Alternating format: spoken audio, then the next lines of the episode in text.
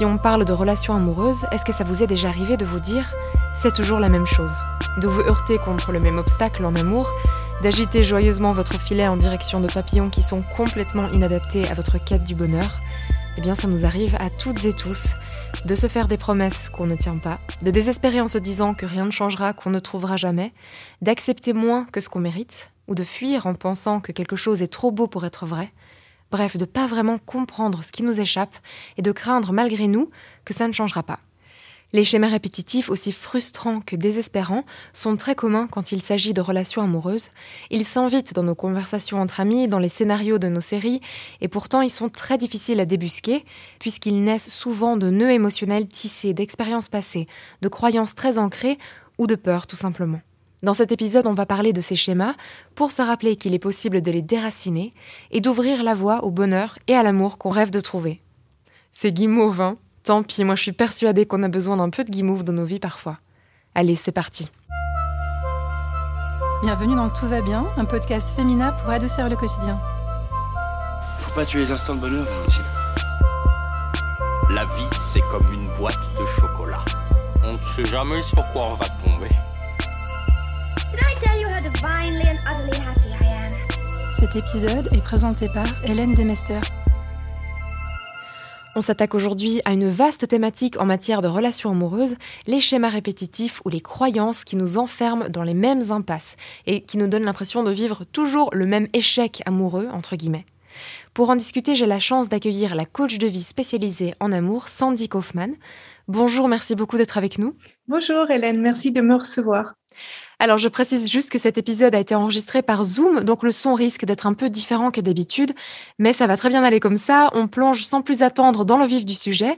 Et je voulais vous demander, Sandy, est-ce que vous constatez chez les personnes que vous accompagnez une tendance justement à répéter ces mêmes schémas et à se confronter un peu de façon perpétuelle aux mêmes obstacles dans leur relation amoureuse?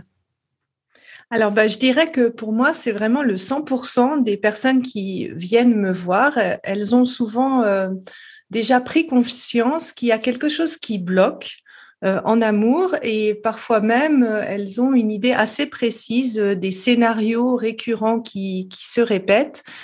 Et quand elles viennent, elles arrivent à un stade où elles ont déjà essayé de changer leur manière de faire, mais elles ont le sentiment de ne pas arriver à dépasser ça en fait.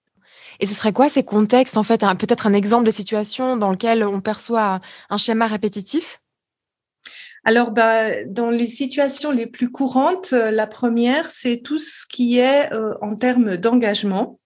Mmh Donc, euh, ça peut être cette sensation de à chaque fois de commencer des histoires qui restent courtes où le, partenaire en fait n'a pas envie d'aller plus loin dans la relation ou vraiment de la difficulté à rencontrer quelqu'un, à trouver la bonne personne. Euh, ça peut être aussi des situations, je dirais, d'irrespect dans la relation, une, difficulté à hum, faire entendre ses besoins et ses limites, voire des, relations qui vont un peu plus euh, dans l'aspect toxique euh, d'une relation où il y a pas mal de souffrance en fait qui entre en compte. Et le troisième cas, je dirais, c'est plus des problèmes de comment j'arrive à être moi avec l'autre. Donc, comment j'arrive euh, à me montrer tel que je suis, à peut-être euh, arriver à exprimer mon côté un peu plus vulnérable à l'autre sans avoir peur euh, que ça a des conséquences dans la relation. Et également, quelles sont euh, les attentes de l'autre et, comment je fais quand je réponds pas à ces attentes, comment je fais quand ça me convient pas et comment arriver à rentrer dans cette euh, discussion pour euh, en fait un équilibre plus serein dans, dans la relation pour pouvoir être soi tout en étant en relation. Oui, donc ça, c'est des schémas que je pense beaucoup de personnes reconnaissent. Est-ce que ce sont peut-être parfois aussi les conséquences de blessures du passé ou d'idées qu'on a qui sont ancrées en nous? D'où est-ce que ça vient, ces, ces schémas? Alors pour moi, ça vient en effet de la perception qu'on a eue de nos expériences passées et plus particulièrement des expériences qu'on a pu avoir en attachement avec les autres. Et en fonction de cette euh, perception-là, en fait, ça a un peu défini la norme qu'on pense avoir ou devoir suivre euh, en termes de relation. Donc ça peut être euh, la relation qu'on a eue avec nos parents, ça peut être aussi la vision du modèle de couple de nos parents, ça peut être notre relation avec nos frères et sœurs, à l'école, avec les amis, bien sûr nos, premières relations amoureuses, tout cet ensemble relationnel en fait, c'est ça qui va former euh, nos idées ou nos, thèses plus ou moins conscientes euh, sur nos relations et plus particulièrement nos relations amoureuses. Et ça, c'est des choses qu'on arrive à réajuster. Est-ce qu'on peut changer ces idées-là? Parce que c'est quand même un bagage qui est fortement ancré en nous, qui fait partie de notre identité. Est-ce que c'est des choses qu'on corrige? Ah ben, Tout à fait. Pour moi, en fait, la première étape, c'est de prendre conscience de ce qu'on répète et là, euh, le moyen le plus simple, en fait, c'est de regarder les résultats qu'on a dans notre vie amoureuse. Et si euh, ils sont différents de ce qu'on souhaite, à ce moment-là, ça, c'est un premier indice pour se dire ah là, en fait, on est peut-être en train de répéter quelque mmh chose qu'on a appris de notre passé et qui est différent de ce qu'on veut euh, maintenant. Après, la deuxième étape pour moi, c'est d'aller un petit peu plus creuser et de dire, ah bah oui, d'où est-ce que ça pourrait venir dans notre passé pour euh, aussi comprendre comment on a réagi à ce moment-là, quelle a été notre manière de nous protéger ou d'agir face à cette expérience pour pouvoir ensuite le changer. Mmh vous dites se protéger, est-ce que souvent ça vient quand même d'une peur? Bah oui, moi je dis toujours ce qui nous sépare, de l'amour, ce sont nos nos peurs principalement. Peur de d'être seul, peur d'avoir mal, peur de c'est quoi les peurs les plus courantes que vous voyez? Alors, bah, il y a les cinq peurs, les plus courantes, les cinq blessures de l'Irs-Bourbeau, la peur d'être mmh trahi, d'être rejeté, abandonné, humilié. Il y a aussi cette impression de ne pas avoir notre place parmi les autres. Ça, ça vient souvent de, thématiques liées à la naissance ou si on a été désiré par rapport à notre propre naissance. Toutes les thématiques euh, de comment j'ai le droit de être euh, vis-à-vis des autres. Quelles sont les attentes des autres vis-à-vis de moi et, qu'est-ce que je pense devoir euh, faire pour être aimé des autres? Il y a quand même pas mal de peur, oui. Et ça, je pense que ça fait partie d'une sorte de nœud émotionnel qui est lié à notre passé, à notre présent, à des peurs. C'est pas toujours facile d'en prendre conscience, j'ai l'impression. Comment est-ce qu'on peut savoir si les échecs entre guillemets amoureux qu'on a l'impression d'enchaîner viennent de ce genre de schéma répétitif ou si c'est juste de la poisse en fait? Comment est-ce qu'on peut identifier le, la part psychologique de répétition là-dedans? Alors, bah, c'est euh, souvent en fait une idée qu'on a, qu'on pense que si ça marche pas en amour, c'est un petit peu justement un coup de pas de chance, un coup de poisse, comme vous avez dit. Et, pour moi, en fait, euh, ce qui se passe dans nos relations amoureuses, c'est soit la conséquence d'un schéma qu'on répète, soit quand même une conséquence indirecte de comment on se comporte et comment on gère notre relation à l'autre. Alors, pour arriver à faire la différence, qu'est-ce qui vient un peu du comportement et qu'est-ce qui est plus euh, un schéma répétitif qu'on répète de notre passé, ben c'est assez simple. On, part des résultats qu'on a et on détermine ce qui nous convient pas par rapport aux, résultats qu'on a.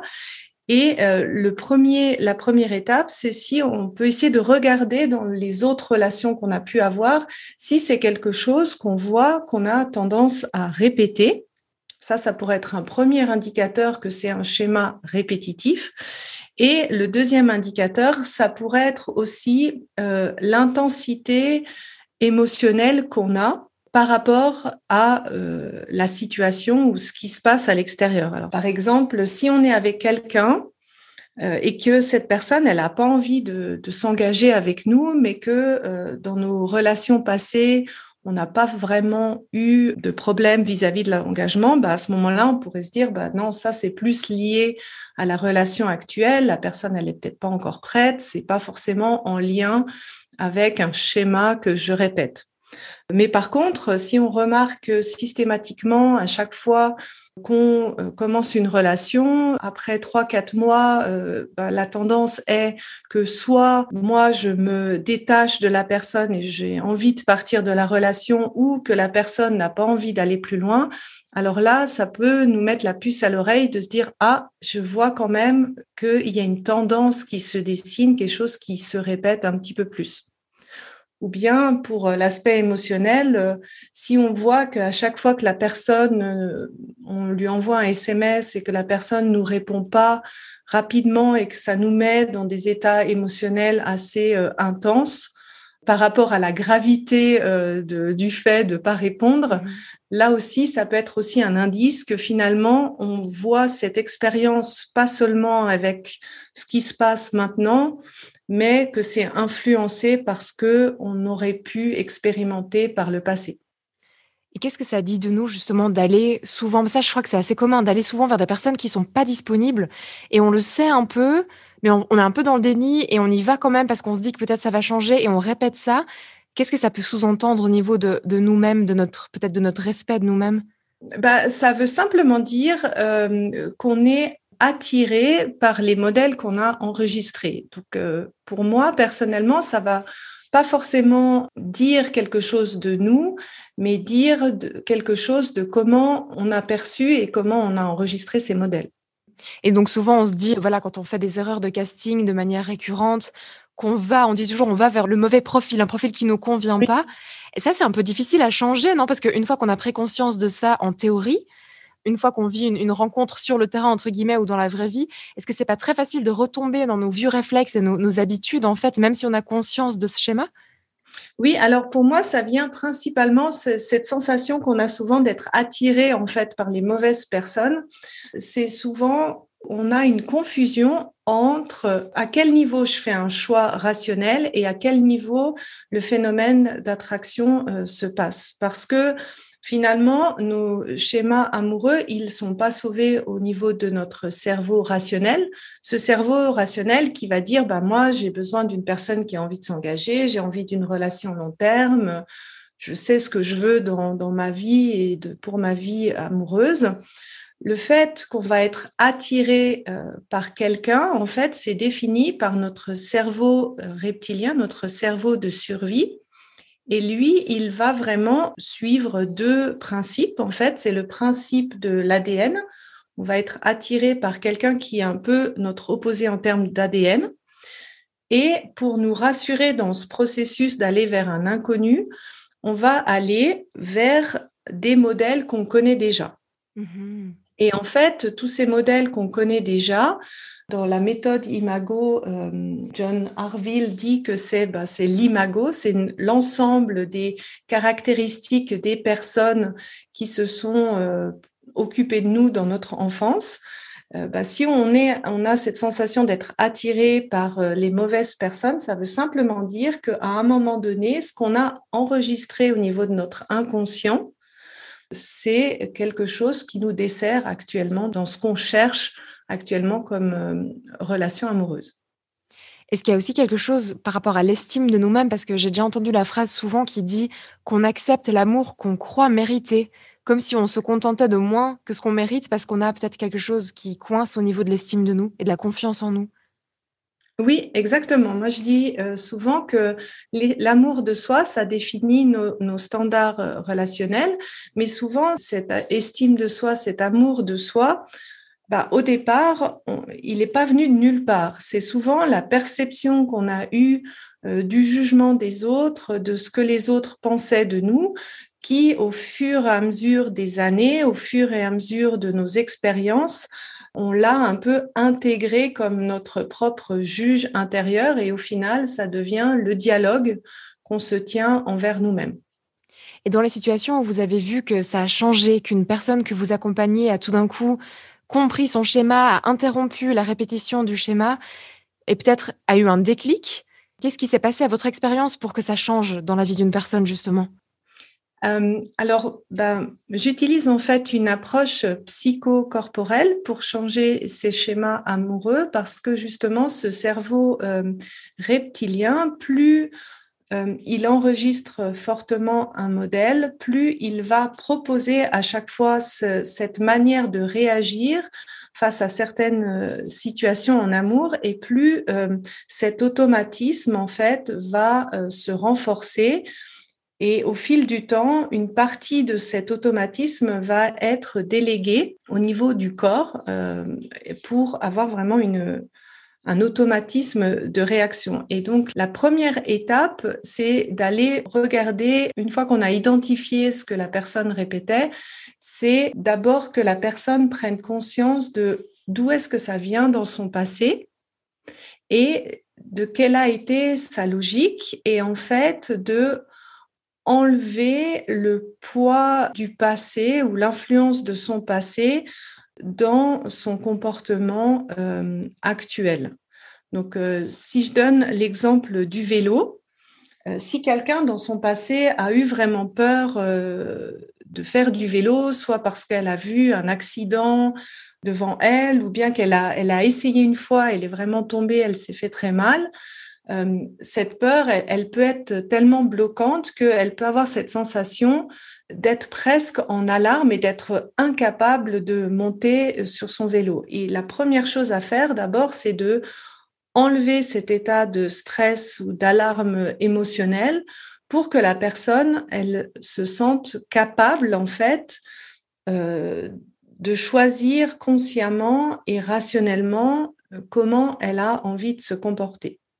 Et donc, pour, la personne, une fois que cet impact du passé a été on va dire, désamorcer, la première chose que la, personne va faire, c'est de apporter, moi je dis toujours cet effet de pause, pour pouvoir décider comment j'ai envie d'agir dans ce genre de situation et d'ajouter un petit peu plus de conscience dans la manière dont elle se comporte. Alors, bah, au départ, euh, ça paraît pas naturel parce que ça demande euh, de, mettre à chaque fois une pause dans la manière dont on agit et puis de redécider consciemment, OK, est-ce que j'ai envie d'agir comme ça? Est-ce que c'est la meilleure chose à faire pour moi? Et puis, bah, c'est un peu comme quand on apprend une langue. Au départ, c'est, c'est pas automatique, c'est pas naturel. Et plus on cultive, en fait, les comportements qui nous sont plus utiles, plus ça devient automatique et, et après, ça devient une nouvelle habitude et une nouvelle euh, manière euh, de faire. Est-ce que vous pensez qu'il y a une part un peu d'auto-sabotage dans ces schémas répétitifs? Oui, euh, c'est exactement de l'auto-sabotage parce que, et, moi je dirais plus précisément, c'est un combat entre nos deux cerveaux. Il y a d'un côté notre cerveau rationnel qui a envie de quelque chose et notre cerveau de survie qui nous dit, bah non, on n'a pas le droit d'autre chose. Et donc, on, va auto-saboter à chaque fois qu'on va essayer d'aller vers ce qu'on veut. Donc oui, ça s'apparente effectivement à de l'auto-sabotage. J'ai parfois eu l'impression que, en termes de relations amoureuses, c'est un peu comme un jeu vidéo parfois, que quand on est au niveau 1, tant qu'on n'a pas compris la leçon ou compris euh, peut-être le bon chemin pour atteindre la suite, on n'a pas le droit d'accéder au niveau 2. Donc ça nous fait, le jeu nous fait recommencer le niveau 1 encore et encore et encore jusqu'à ce qu'on ait compris le message de ce niveau. Je ne sais pas si ça vous parle, cette image, j'ai souvent, j'ai parfois eu cette impression. Oui, alors euh, bah, ça, me parle beaucoup. Moi, euh, c'est aussi cette sensation que j'avais. Et finalement, en fait, il y a un peu des hiérarchies euh, dans les schémas répétitifs qu'on répète. Et ça, ça a une influence sur finalement quel type de relation on va pouvoir euh, vivre. Donc, euh, tous les schémas répétitifs qui sont en lien avec l'engagement, ça va vraiment donner cette sensation euh, de game over déjà au niveau 1, parce que c'est des schémas qui vont être suffisamment bloquants pour empêcher en fait qu'une relation soit naissante. Et on va avoir vraiment cette sensation de toujours recommencer au niveau zéro jusqu'à qu'on arrive à passer l'étape suivante. Et qu'est-ce que vous diriez justement aux personnes qui nous écoutent et qui ont souvent cette impression de ça va jamais marcher, il faut que je recommence encore à zéro, je sais pas si je vais y arriver parce que ça va encore finir comme la dernière fois. Ce serait quoi votre message pour ces personnes qui désespèrent un peu? Bah, je vous comprends. Moi, j'ai été euh, dans cette situation pendant sept ans. J'ai répété le même schéma et je peux vous dire que c'est pas que je suis restée sans rien faire. J'ai vraiment euh, essayer de, changer tout ça. Et le jour où j'ai vraiment compris d'où est-ce que ça venait et de quelle était ma logique et que j'ai enlevé finalement cet impact du passé, euh, bah après, c'est devenu quand même beaucoup plus facile. Donc, c'est ne pas perdre espoir et, et aller jusqu'au bout pour vraiment comprendre cette logique. Et une fois qu'on connaît sa logique, eh ben, euh, c'est plus facile de la changer. Mais est-ce que ces croyances et ces schémas interviennent aussi dans le cadre d'une relation qui dure depuis plusieurs années, par exemple? Oui, tout à fait. Un schéma amoureux, il peut prendre différentes formes et différentes ampleurs. Donc, il y a certaines personnes qui, euh, bah, comme je l'ai dit, vont avoir plus des schémas en lien en l'engagement et donc ça va donner cette euh, impression de toujours recommencer à zéro. Mais il y a d'autres schémas qui peuvent apparaître au fur et à mesure que le couple se construit plus le couple avance dans la durée, plus en fait on est euh, quelque part en train de recréer le même niveau de sécurité et d'intimité qu'on a pu connaître euh, au sein de notre famille. Et donc souvent, c'est à ce moment-là en fait qu'apparaissent ce qu'on nomme souvent ces crises de couple.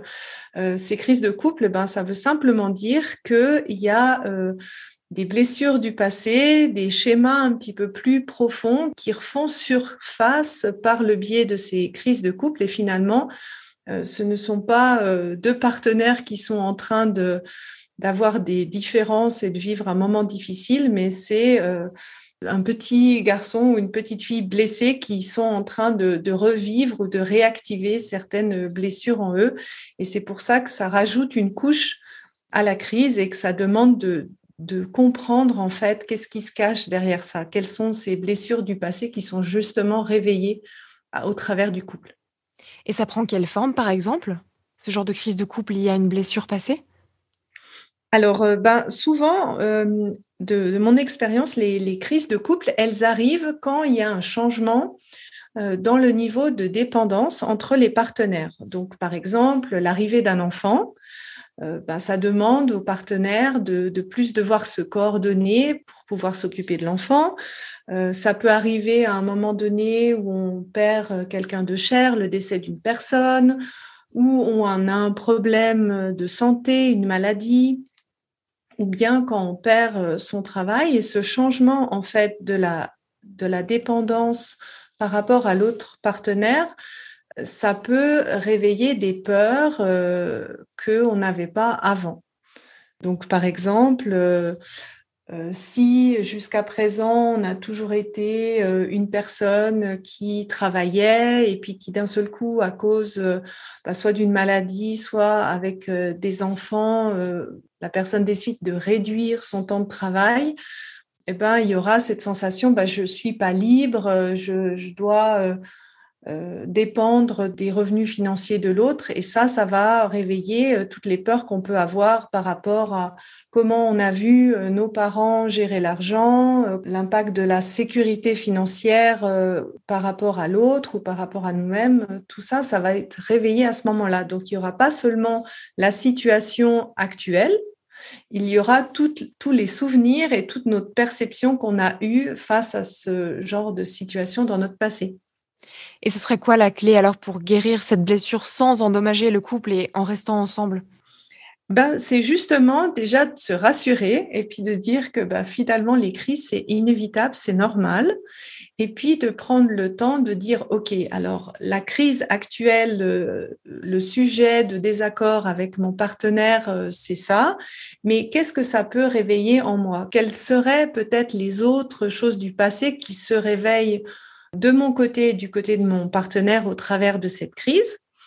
Et l'idée, en fait, euh, et c'est moi ce que je trouve finalement de beau euh, dans la relation à deux, c'est que à ce moment-là, le couple, ça devient vraiment un terrain de développement personnel parce que finalement, ce qui va aider la personne à dépasser elle-même ce qui se réveille au travers de la crise, ça va en parallèle aussi aider l'autre partenaire à traverser sa blessure personnelle aussi réveillée en lien avec cette crise. Donc c'est comme mmh. si, en plus de notre aide, euh, le fait de s'aider soi-même dans son développement personnel, notre partenaire, en fait, par son travail à lui, nous aide à avancer dans notre propre cheminement. Et la clé pour ça, c'est d'arriver, de se donner le temps que chaque partenaire prenne le temps de dépasser en fait cette blessure parce qu'on n'a pas toujours le même rythme déjà pour l'identifier, pour avancer et pour le dépasser. Et ça demande principalement au, couple d'arriver à tamiser euh, la crise pour éviter qu'on arrive à un point de non-retour et que le couple ne peut plus euh, continuer parce qu'on s'est dit des mots qui dépassaient trop nos pensées et que le retour en arrière n'est plus possible. Et de manière générale, alors pour les personnes, qu'elles soient en couple ou qu'elles espèrent l'être bientôt euh, et qui sont en train d'essayer d'interrompre un schéma répétitif, est-ce qu'il y a une erreur que vous constatez souvent chez elles, peut-être un faux pas qu'elles prennent en essayant d'interrompre cette croyance? Oui, c'est souvent de penser que l'autre, il est responsable de nos émotions. En fait, euh, nous créons nos propres émotions sur la base de notre perception. Et je sais que c'est pas toujours euh, facile à, considérer, mais le fait de, de, réaliser ça, ça nous donne une grande liberté et aussi ça donne un énorme bol d'air frais à la relation parce que ça, ça nous permet en fait en tout temps de décider de comment on a envie de se sentir et de comment on a envie d'être face à cette situation euh, qu'on vit euh, actuellement. Tout le monde pense qu'il faut changer un peu la forme, euh, se comporter juste, séduire différemment, etc., etc. Mais pour moi, c'est vrai que ça passe vraiment par faire ce travail de fond qu'on ne peut pas y échapper c'est un peu plus long, mais ça vaut la peine. Et puis, ça, ça permet aussi de vivre des relations un petit peu plus extraordinaires quand même. C'est pas changer de coiffure ou acheter des nouvelles chaussures, c'est vraiment. Oui, Ouais, voilà.